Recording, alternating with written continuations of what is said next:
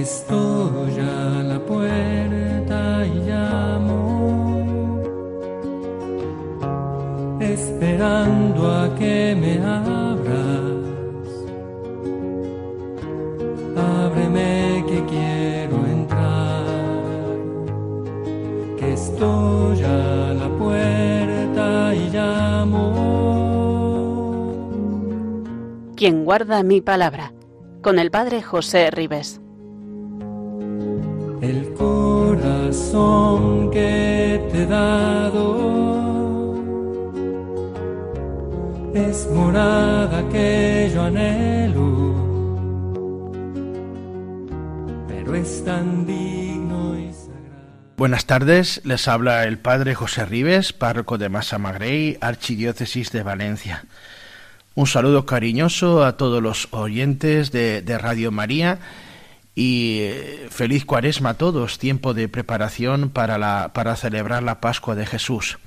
Continuamos con, uh, con el, comentario al, al Evangelio de, de, Marcos y si recuerdan eh, la, la anterior charla, veíamos cómo, cómo la persona de Jesús provocaba inevitablemente una respuesta por parte de las personas. Algunas eran positivas a su favor, y otra en contra. Y es que ante Jesús nadie podía quedar, nadie puede quedar indiferente. En la anterior charla veíamos cómo eh, ya se produce un enfrentamiento entre los escribas y los fariseos con Jesús.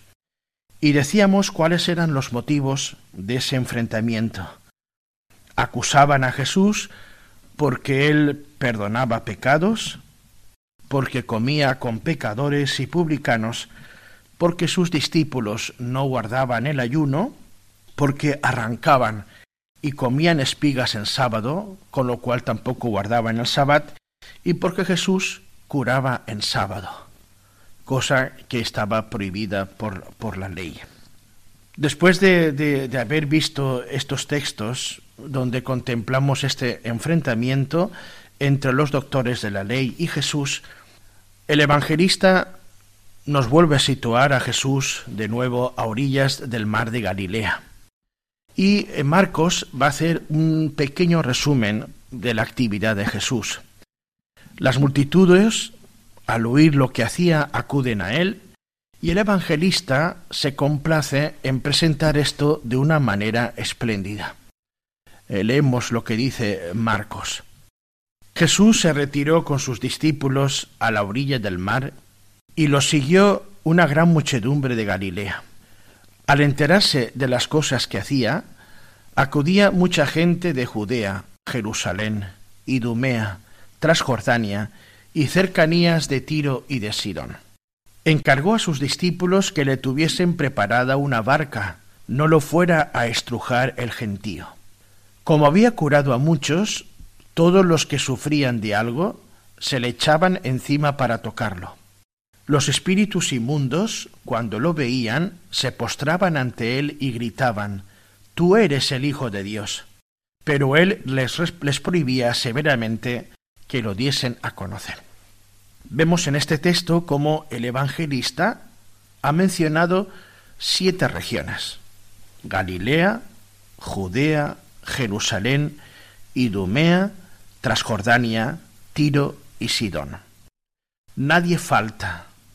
Nos llama la atención eh, en el texto la afluencia incontenible de la gente que llega de todas partes. Vienen del norte y del sur, de oriente y occidente. Es a Jesús a quien en su fuerza de atracción irresistible reconocen una vez más como aquel a quien esperan, que esperaban como el médico que viene a aliviar los sufrimientos y los dolores de, la, de las personas. Se echan sobre Jesús de tal manera que el mismo Jesús pide una barca para no ser aplastado. Dice el texto, encargó a sus discípulos que le tuviesen preparada una barca, no lo fuera a estrujar el gentío. Jesús a unos sana, a otros les libera de espíritus inmundos, quienes le reconocen y se postran ante él y dicen, gritando, Tú eres el Hijo de Dios. Pero Jesús les impone un silencio riguroso. Recordamos que, que es propio de Marcos este silencio, ese guardar silencio de lo que de aquel que, que conoce a Jesús pero que no puede revelar su identidad, ese silencio mesiánico.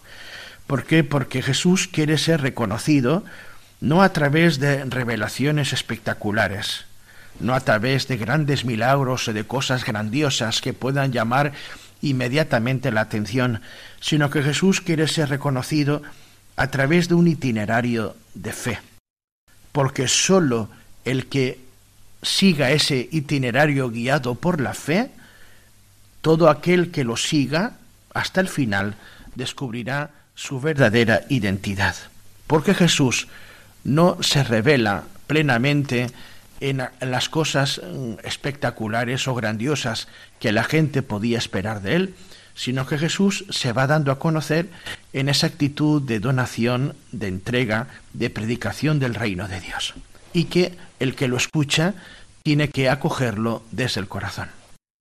Entre la muchedumbre que escucha a Jesús, entre la muchedumbre que hay allí, va a emerger un grupo especial, los doce, a los cuales Jesús les confiere su propia misión y autoridad.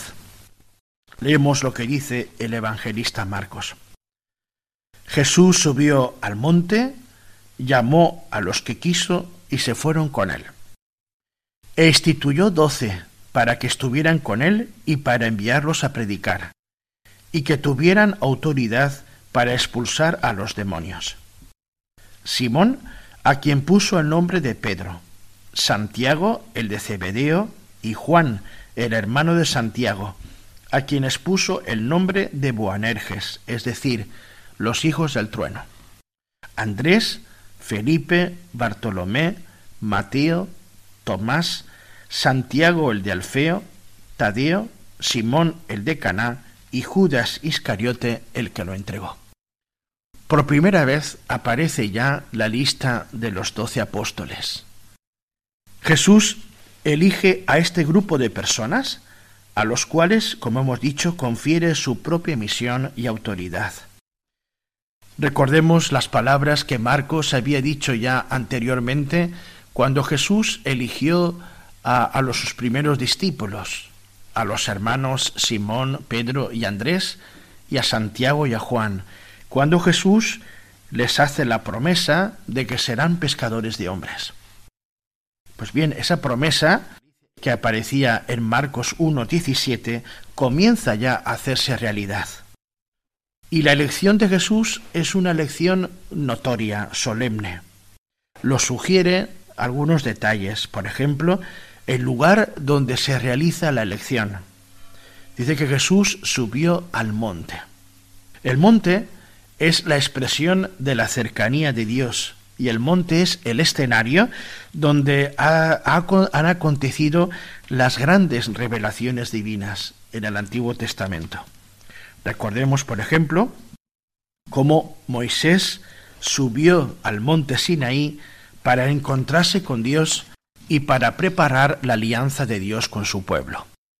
Recordemos también cómo el profeta Elías marchó a Loref para recibir la palabra del Señor.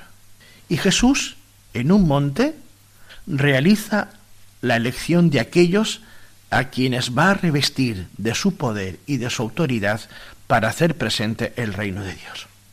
Por tanto, el paraje, el lugar donde se da la elección, es un signo de la notoriedad y de la importancia de la elección que se ha hecho. Es en un monte, en el lugar donde tradicionalmente ha acontecido eh, las grandes revelaciones divinas. En segundo lugar, la elección se hace bajo el signo de la gratuidad. Nos dice Marcos que él llamó a los que él quiso.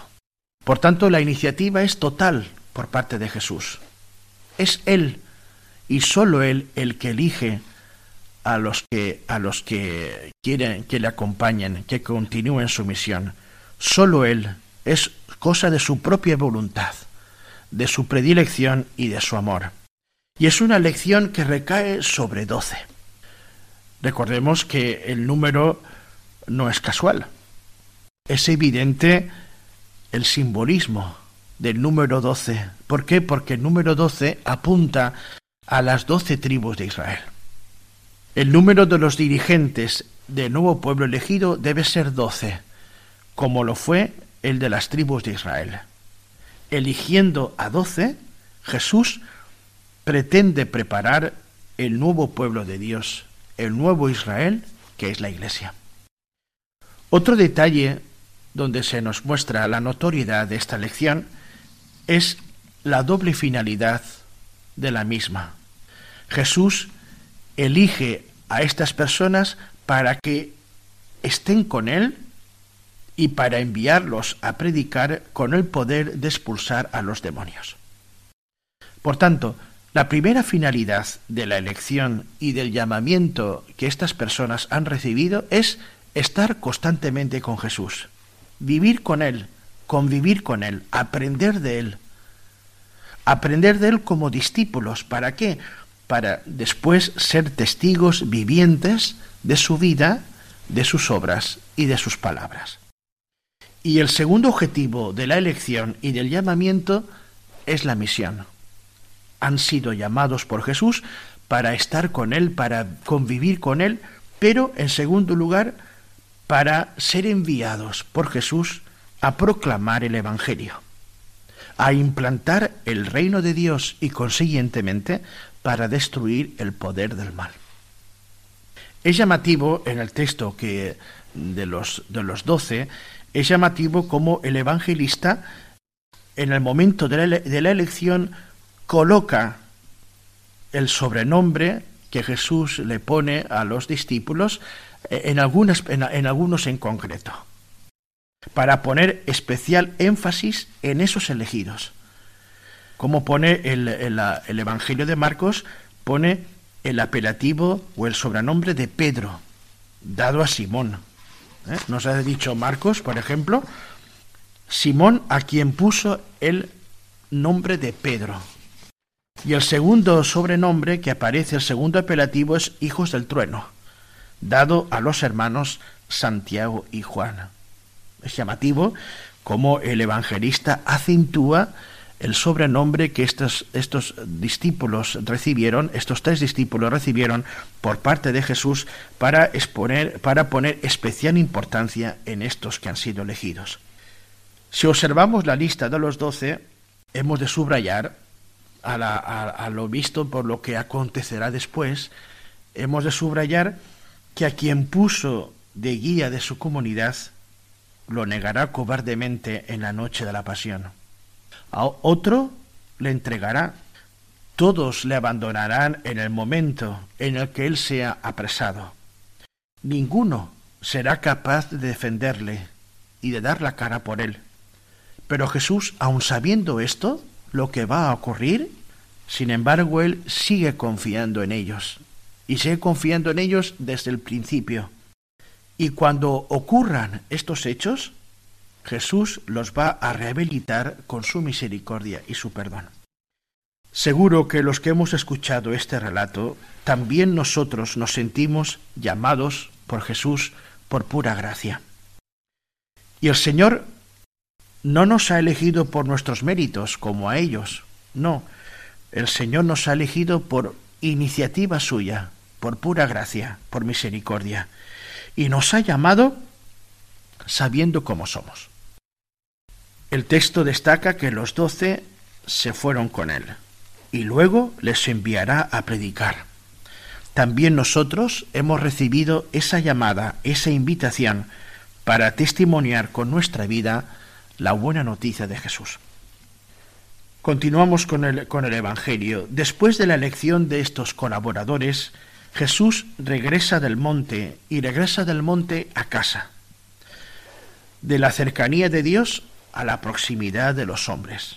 Y la multitud sigue necesitándole. La multitud se aglomera a su alrededor. Y la actividad de Jesús es extenuante y es encomiable el celo que él tiene por la causa que se le ha confiado. Pero surgen de nuevo las incomprensiones. Leamos lo que dice el evangelista. Llega a casa y de nuevo se junta tanta gente que no los dejaban ni comer. Al enterarse su familia, vinieron a llevárselo porque se decía que estaba fuera de sí. Por una parte, vemos a la multitud que sigue a Jesús, le buscan, tiene necesidad de que Él les sane, tienen la fe y la confianza de que Jesús lo puede hacer y lo va a hacer. Y por otra parte, tenemos la reacción de algunos de sus parientes, que es distinta.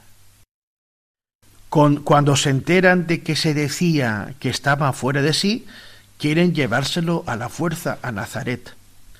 El texto no dice quiénes son los que dentro de su familia quieren realizar esto. El texto no lo, no lo especifica. Pero si vamos a los otros evangelios, en el mismo Marcos, que ahora inmediatamente lo vamos a ver, veremos cómo su madre y sus hermanos van a, visitarlo. Mira, ahí está tu madre y tus hermanos. Ahora lo veremos en, el, siguiente episodio de Marcos. Pero no dice nada más. Tu madre y tus hermanos están fuera y quieren verte.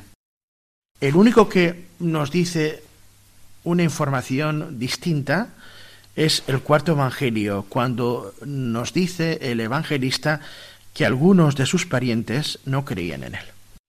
No tenemos más noticias que, que, esto que nos ha dicho Marcos y que podemos comparar podemos compararlo con otros evangelios, pero no dicen nada más.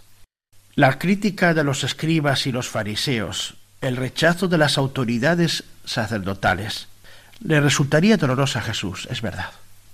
Todo esto eh, le va a afectar a Jesús, me imagino que eso le afectaría a Jesús, pero yo creo que la desconfianza de algunos de sus parientes sería algo mucho más duro para él de lo que podríamos imaginar.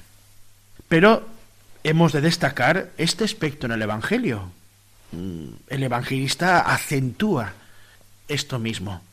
Y sin duda, yo creo que acentuar este aspecto serviría de consuelo a tantos cristianos del siglo I, que son los destinatarios primeros de este Evangelio, para los que hacerse cristianos supondría para ellos una desconfianza, una incomprensión y en ocasiones enfrentamiento con su propia familia. Como si el evangelista mm, quisiera decir a aquellos a los que se dirige con su evangelio, no solamente Jesús fue incomprendido entre algunos de sus parientes, sino también nosotros, cristianos del siglo I, también estamos sufriendo la misma incomprensión, eh, la misma desconfianza o enfrentamiento con algunos de los nuestros. A la desconfianza de algunos parientes se le suma la acusación de los escribas, que a continuación narra el evangelista. Dice Marcos, los escribas que habían bajado de Jerusalén decían, tiene dentro a Belcebú y expulsa a los demonios con el poder del jefe de los demonios. Él los invitó a acercarse y les hablaba en parábolas. ¿Cómo va a echar Satanás a Satanás? Un reino dividido internamente no puede subsistir. Una familia dividida no puede subsistir. Si Satanás se revela contra sí mismo para hacerse la guerra, no puede subsistir. Está perdido. Nadie puede meterse en casa de un hombre forzudo para arramblar con su ajuar si primero no lo ata. Entonces podrá arramblar con la casa. En verdad os digo, todo se les podrá perdonar a los hombres, los pecados y cualquier blasfemia que digan, pero el que blasfeme contra el Espíritu Santo no tendrá perdón jamás, cargará con su pecado para siempre. Se refería a los que decían que tenía dentro de él un espíritu inmundo.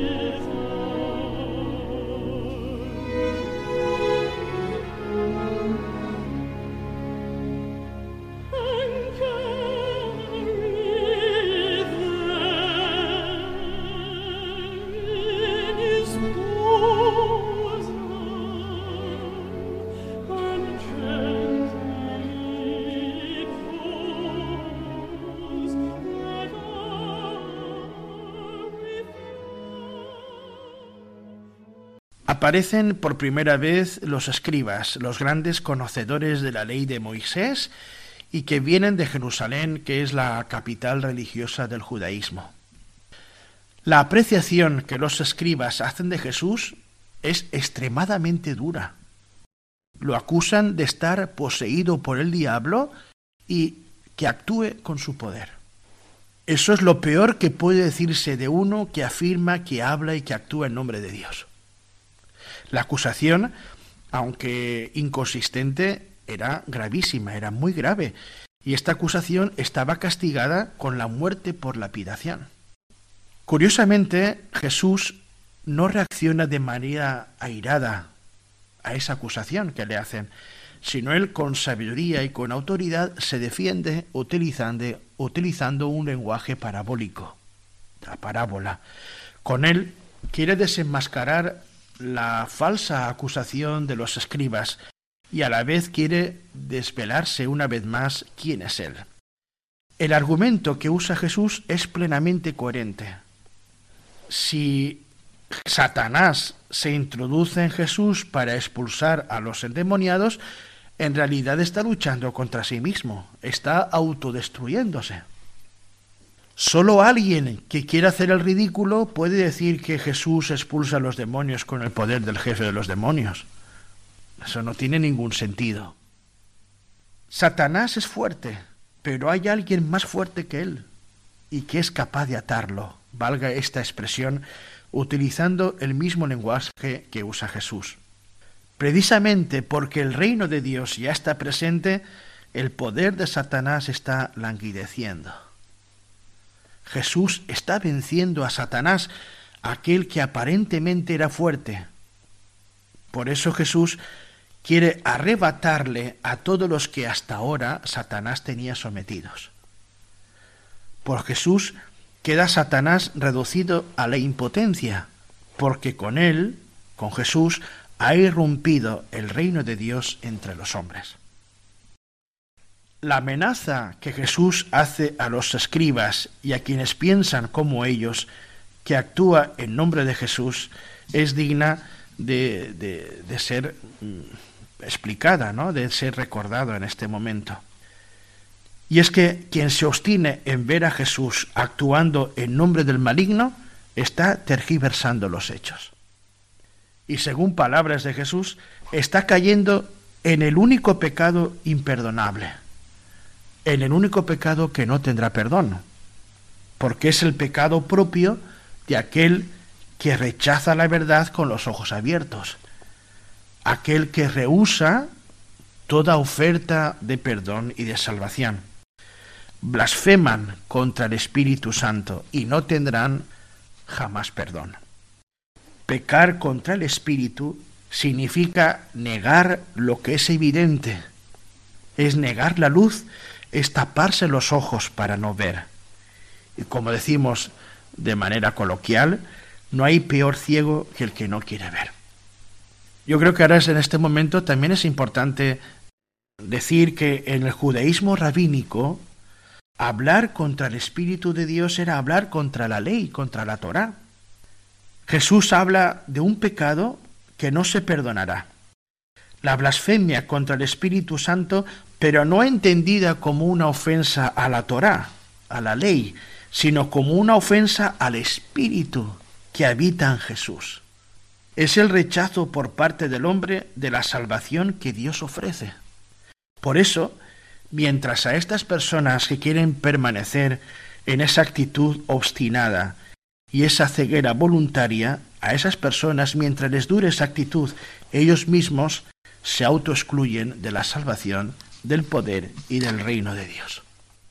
A la luz de este texto que acabamos de comentar, aplicándolo a, nuestra propia vida, podríamos preguntarnos si alguna vez nosotros también hemos caído de algún modo en, eso, no ver todo lo que tendríamos que ver en la vida, o no darnos cuenta a veces por nuestra ceguera de todo aquello que, que el Señor nos pone en nuestro camino, y que nos lo ofrece con toda claridad y misericordia. También nosotros tendremos que reconocer que alguna vez hemos permanecido ciegos Y a lo mejor no tanto de una manera voluntaria, pero sí que esa ceguera ha estado presente en nuestra vida o se ha mantenido en un momento determinado. También podría ser porque esa ceguera eh, nos, ha, nos ha ayudado a no comprometernos demasiado. A veces la falta de compromiso puede ser también motivo porque no, no llegamos a ver todo lo que Cristo nos está diciendo y pidiendo y si lo llegamos a ver no tenemos la, a lo mejor en ese momento eh, ese querer dar un paso adelante y permanecemos en una ceguera que nos paraliza, ¿eh? que no nos, no nos ayuda a dar más pasos. Por eso digo que eh, esa actitud de los escribas no será la misma que la nuestra en ocasiones, pero sí que podemos reconocer que hay veces en nuestra vida que nos hemos paralizado, que no hemos querido ver lo que el Señor nos está poniendo ante nuestros ojos con claridad y con evidencia. Después de narrarnos este episodio, el evangelista nos presenta el sentido del verdadero parentesco de Jesús. Antes eh, el evangelista ha hecho referencia a que vinieron algunos de su familia queriéndole llevarlo de nuevo a Nazaret, ¿eh? porque decían, porque se decía, la gente alguna decía que no estaba, estaba fuera de sí. Bueno, pues ahora el evangelista nos presenta eh, da un paso más a la hora de explicitar este detalle.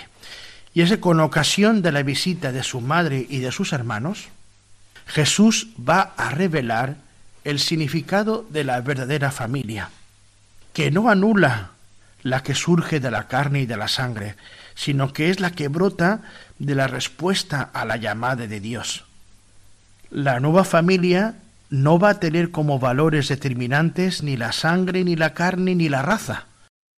No serán tanto los descendientes de Abraham, sino los que imitan la fe de Abraham.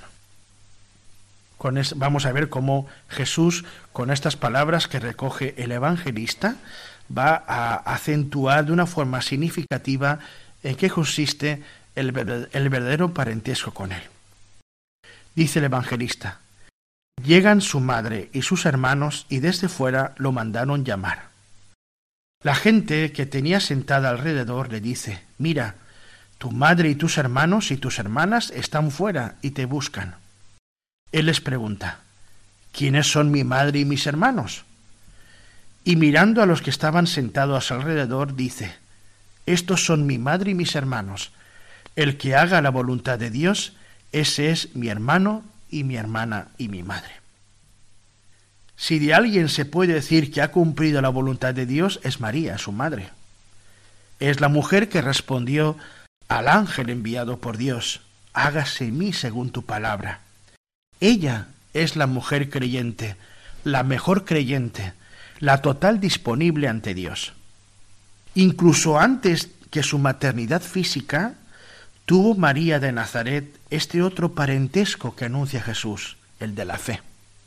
Como decían los santos padres, María acogió antes al Hijo de Dios en su corazón por medio de la fe que en su seno por su maternidad. Por eso, María es buena maestra porque fue la mejor discípula en la escuela de Jesús y a la vez ella nos señala el camino de la vida cristiana, que es escuchar la palabra de Dios meditarla en su corazón y llevarla a la práctica. Con estas palabras Jesús está ensalzando a su madre y a todos los que como su madre escuchan la palabra, la cogen en su vida y la hacen vida a través de sus acciones, de su día a día. Por tanto, hacer la voluntad de Dios es la verdadera fuente y el principio del verdadero parentesco con Jesús. Se trata, en consecuencia, de una exhortación que Jesús está haciendo a los que le escuchan y a través de ellos a los cristianos de todos los tiempos. Si queremos ser auténticos discípulos de Jesús, nuestra vida tiene que caracterizarse por esa escucha atenta de la palabra y por el consiguiente cumplimiento de la voluntad de Dios. Jesús acaba de hablar sobre su verdadera familia. A su alrededor se haya congregado una gran multitud. Es verdad que algunos están allí por simple curiosidad o por intereses meramente humanos. Es verdad. Estas personas todavía permanecen fuera de esa familia. ¿Por qué? Porque no han tomado una decisión. Están escuchando a Jesús, están viendo sus milagros, sus signos, pero hace falta dar un paso adelante. Jesús ahora quiere ayudarles a sondear su propio corazón para que den ese paso adelante que deben dar, como oyentes. Ya no tienen que ser simple oyentes, sino oyentes que acogen la palabra y que la viven en su propia vida. Y Jesús va a exhortarles con ese lenguaje inteligible, con ese lenguaje comprensible incluso para la gente sencilla, que eran las parábolas. Si recuerdan ustedes, eh, anteriormente en Marcos, al principio del ministerio de Jesús, Marcos decía que Jesús enseñaba, pero no decía qué enseñaba. Marcos en aquel momento quería solamente mencionarnos que Jesús predicaba y enseñaba, pero todavía no nos había ofrecido cuál era el contenido. Ahora sí, el evangelista nos va a ofrecer una serie de parábolas contadas por Jesús donde está mostrándonos el contenido de su enseñanza. Y la primera parábola que vamos a escuchar es de todos conocida. Pero antes vamos a, escuchar eh, esta pequeña introducción que hace el evangelista antes de comenzar a contarnos en labios de Jesús estas parábolas. Jesús se puso a enseñar otra vez junto al mar. Acudió un gentío tan enorme que tuvo que subirse a una barca, y ya en el mar se sentó. El gentío se quedó en tierra junto al mar, les enseñaba muchas cosas con parábolas. Por tanto, Jesús está de nuevo a orillas del lago. El mar de Galilea fue, y lo recordamos, fue en los primeros momentos del ministerio de Jesús el lugar natural de su predicación. Las multitudes continúan yendo en pos de él. Él sube a una barca desde donde dirigirá esta palabra al pueblo que permanece en la orilla. El texto dice y se sentó. El sentarse es la actitud característica del maestro que se dispone a enseñar. Y el evangelista dice que Jesús les enseñaba muchas cosas.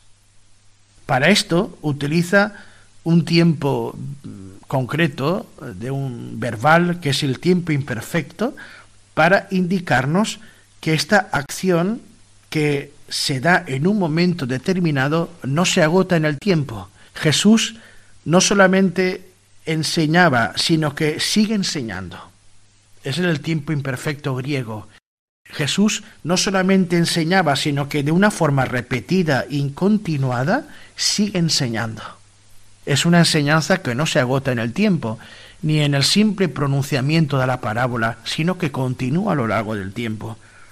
Jesús es un maestro incansable y ahora acude al método de enseñanza que empleaban los rabinos. Los rabinos enseñaban por medio de los meshalim o de las parábolas. Emplear una parábola para enseñar indicaba dos cosas. En primer lugar, siendo la parábola un ejemplo o una comparación, es utilizada para hacer comprender más fácilmente lo que se quiere enseñar se usa una comparación para que el que la escuche pueda comprender más fácilmente lo que uno quiere comunicar. Y en segundo lugar, el mismo uso de la parábola indica que lo que se anuncia, lo que se dice, lo que se pretende comunicar es algo profundo, es algo profundo, elevado, y que si no se hiciera de esta manera sería muy difícil comprenderse. Y en efecto, así es. El tema central de estas parábolas es el misterio del reino de Dios. Una realidad que solamente puede ser comprendida dándose a conocer. Marcos ha escogido para estructurar eh, su discurso cinco parábolas. La primera, que es la que vamos a escuchar, es el sembrador. La segunda, la lámpara. La tercera, la medida. La cuarta, la semilla que crece por sí sola. Y la quinta, el grano de mostaza. Escuchemos al evangelista. Y les decía instruyéndolos, escuchad, salió el sembrador a sembrar. Al sembrar, algo cayó al borde del camino. Vinieron los pájaros y se lo comieron. Otra parte cayó en terreno pedregoso, donde apenas tenía tierra. Como la tierra no era profunda, brotó enseguida, pero en cuanto salió el sol, se abrasó y por falta de raíz se secó. Otra parte cayó entre abrojos. Los abrojos crecieron, la ahogaron y no dio grano. El resto cayó en tierra buena. Nació, creció y dio grano, y la cosecha fue del treinta o del sesenta o del ciento por uno. Y añadió, el que tenga oídos para oír, que oiga.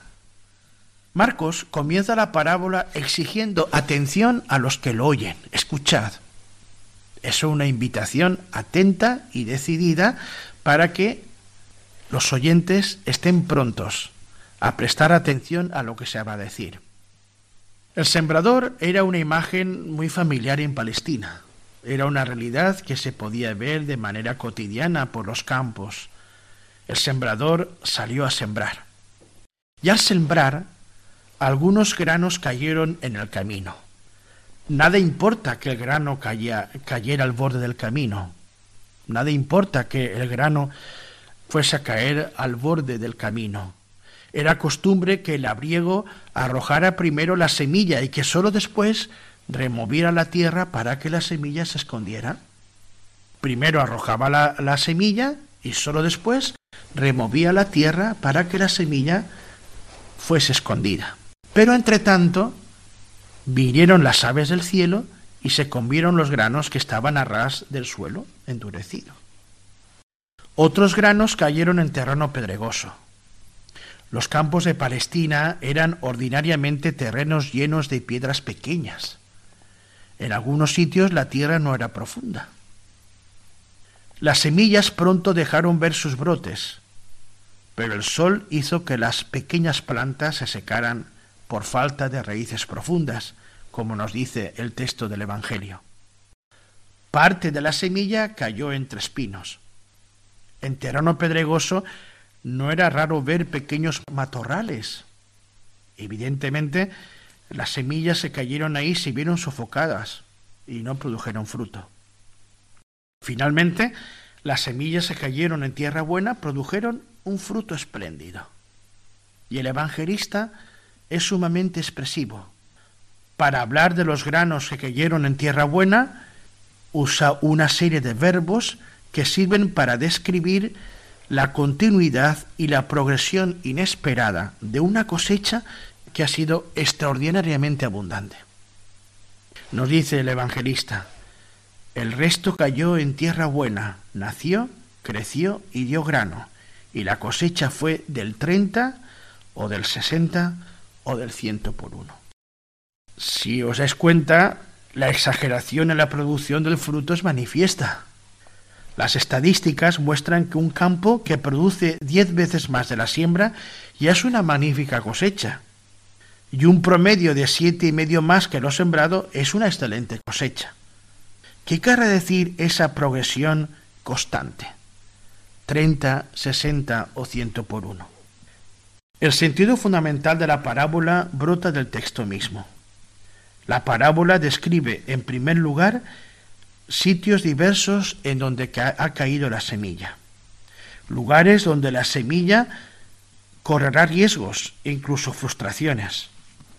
El borde del camino, el terreno pedregoso, las espinas, pero también nos muestran tierras generosas donde la semilla producirá sus frutos. Sin embargo, el acento principal de la, de la parábola está sobre todo en dos momentos importantes, en el principio y en el final, es decir, en el de la siembra y en el de la cosecha. Y en este último está el momento culminante de la parábola. La siembra está sujeta a eventualidades. Algunos granos no produjeron fruto, pues los lugares donde cayeron no eran adecuados. Pero la mayor parte de la semilla cayó en tierra buena. Produjo una cosecha extraordinaria que superó las expectativas del sembrador. Hay que notar que los granos caídos en tierra buena no producen un fruto igual. Nos dice Jesús en la parábola que unos produjeron treinta por uno, otros sesenta por uno y otros el ciento por uno. ¿A qué se refería Jesús con tal parábola? Recordemos que Jesús comenzó su ministerio con la predicación de una buena nueva. El reino de Dios está cerca. Este tema precisamente es el de la parábola, como el de las siguientes parábolas que escucharemos. Jesús siembra el Evangelio del Reino como se lanza una semilla. Esa semilla está cayendo en diversos sitios, más o menos adecuados o receptivos. Su trabajo parecerá en parte inútil y sin fruto, pero no importa. Vemos cómo Jesús, rebosante de optimismo y lleno de una alegre confianza, lanza su vista al tiempo de la cosecha y contempla una asombrosa cosecha que, que, va a sobrepasar todas las medidas humanas. Y eso es lo que contempla Jesús en este Evangelio del Reino que está proclamando a las gentes.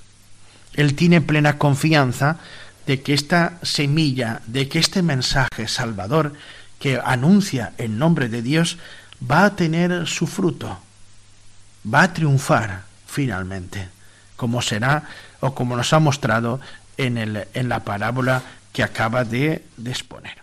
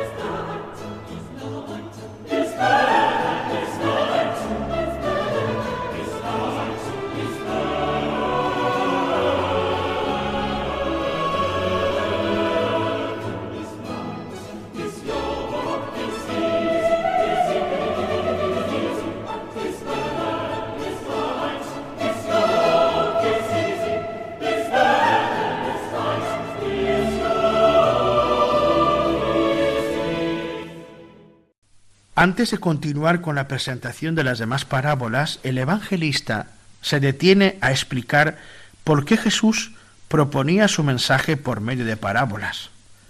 Para ello, reúne a solas a los doce y a un grupo de discípulos que seguían al maestro más de cerca. Dice el evangelista, cuando se quedó a solas, los que lo rodeaban y los doce le preguntaban el sentido de las parábolas.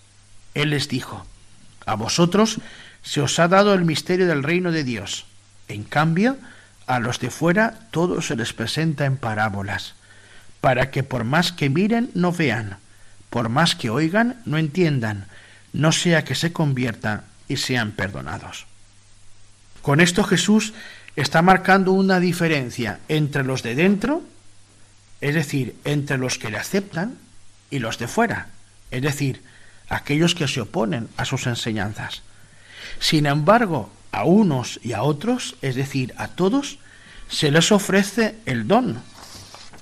Y las parábolas son, en la intención de Jesús, para, son un medio para facilitar la comprensión de su doctrina.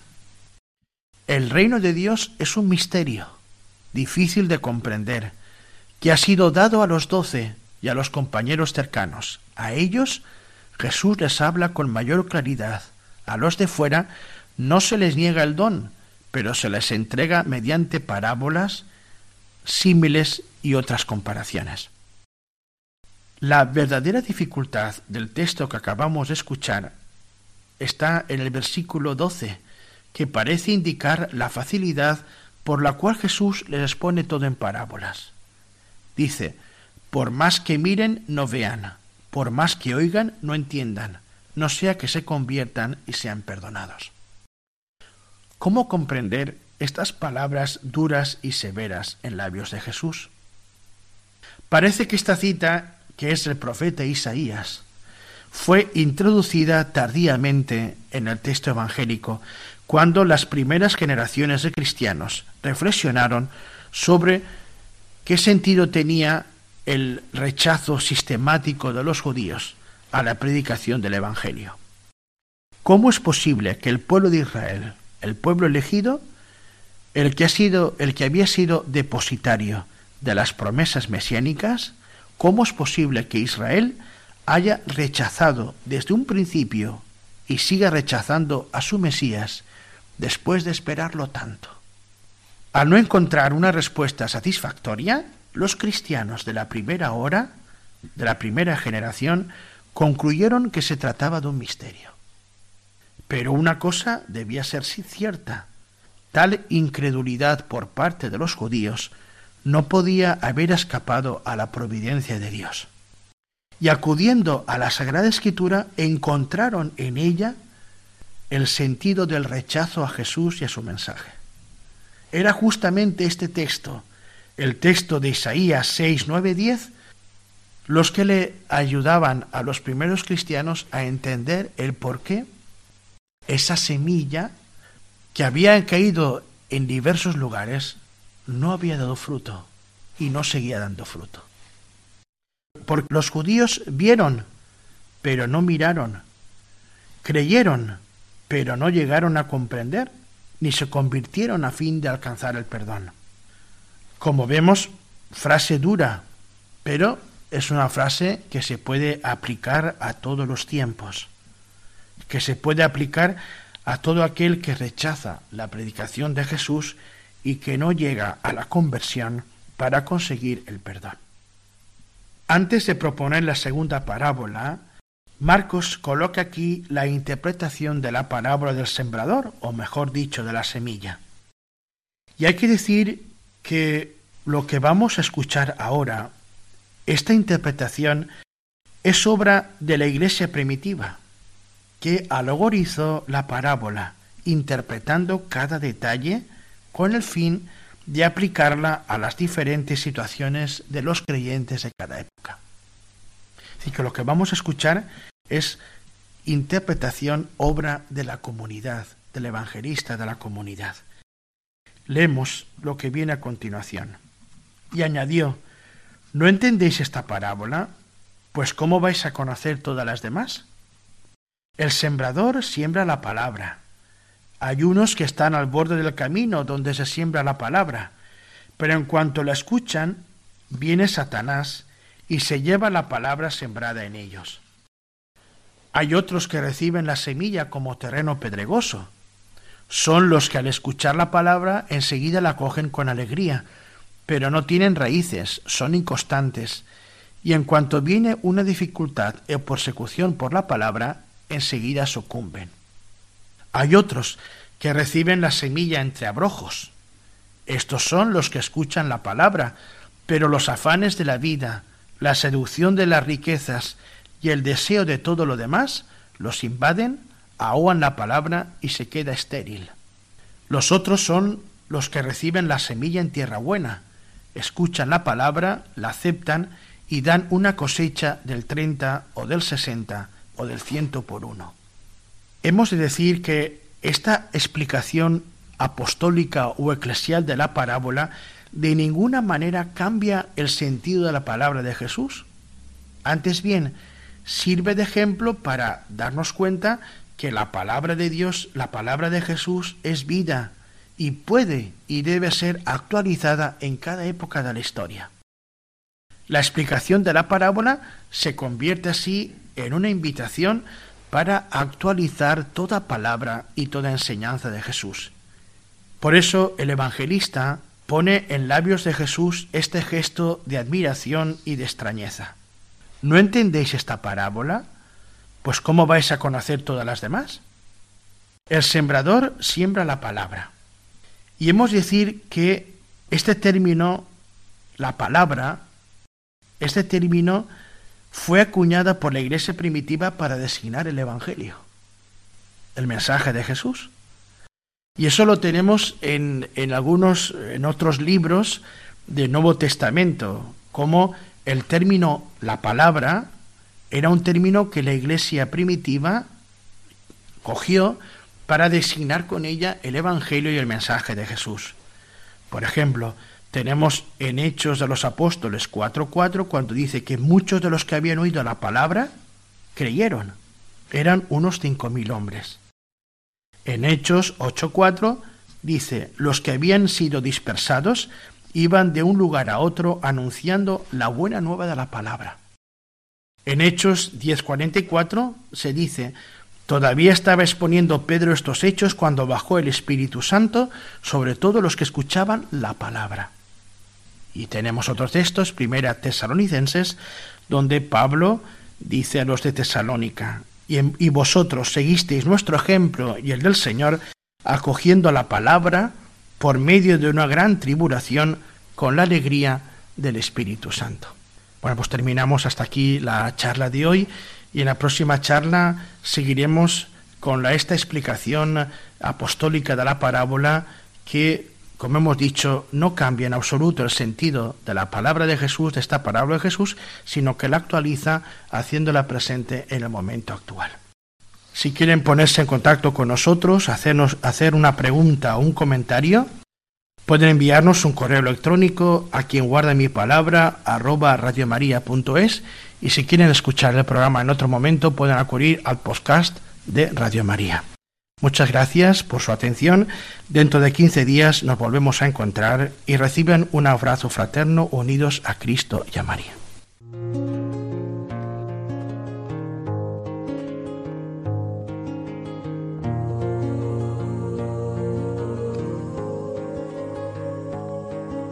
Estoy a la puerta y llamo, esperando a que me abras. Ábreme que quiero entrar, que estoy a la puerta y llamo. Quien guarda mi palabra, con el Padre José Ribes. El corazón que te he dado es morada que yo anhelo, pero es tan.